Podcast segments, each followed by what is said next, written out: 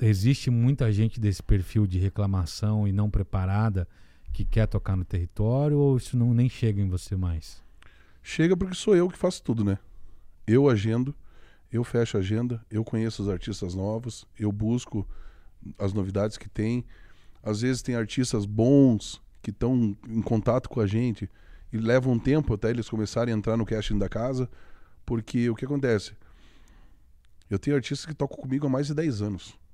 Caramba, 10 anos. E como você trabalha, vamos dizer assim, até mais, se for contar no pé da letra, é, tem artistas que passam de 15, entendeu? Dos 17 anos da casa. É, chega num ponto, vamos dizer assim, que você abre tua casa. Eu tenho dois dias de trabalho, são duas duplas. Então, vamos dizer assim, numa, num mês são oito. Normalmente são quatro semanas, às vezes cinco.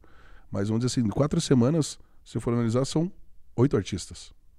Sim, oito todo mês diferente. É, não, na verdade são oito dias trabalhados, né? Dois, dois por semana, duas, daria oito. Aí seriam 16 artistas. Aí você pega lá nos artistas que você tem, tipo assim, eu tenho dois grupos hoje, dois, eh, tipo, listas que eu mando para eles passarem agenda. Eu tenho os artistas que são os antigos, que é a, primeira, a prioridade. Eu mando para eles, eles vão me dando agenda. E daí depois eu vou reformulando os artistas novos que estão entrando no casting da casa. Mas o pessoal reclama com você de negócio de cachê? Bastante. E o que, que, você, que, que você pensa É que isso aqui acontece, isso? eu vejo assim, ó. Tem casas e casas. Que nem eu tava falando, o território trabalha com um giro de até 500 pessoas, mas vamos dizer assim, o meu público hoje é 380 pessoas a limitação na minha casa. Uhum. Eu não trabalho com entrada, eu trabalho com consumação. O Meu, meu, meu lucro de portaria é reduzido. Perto de se eu cobrasse 50 reais de entrada, 400 pessoas, eu teria 20 mil de portaria. Fixa, parada. Entendeu? Se eu falar que eu vou pagar 5 mil pra você, eu pagava. 5 pra você, 5 pro outro, eu tenho mais 10 mil pra trabalhar com meus, meus músicos e pagar meu aluguel, minha luz, minha água, meu imposto. Mas não é assim que trabalha.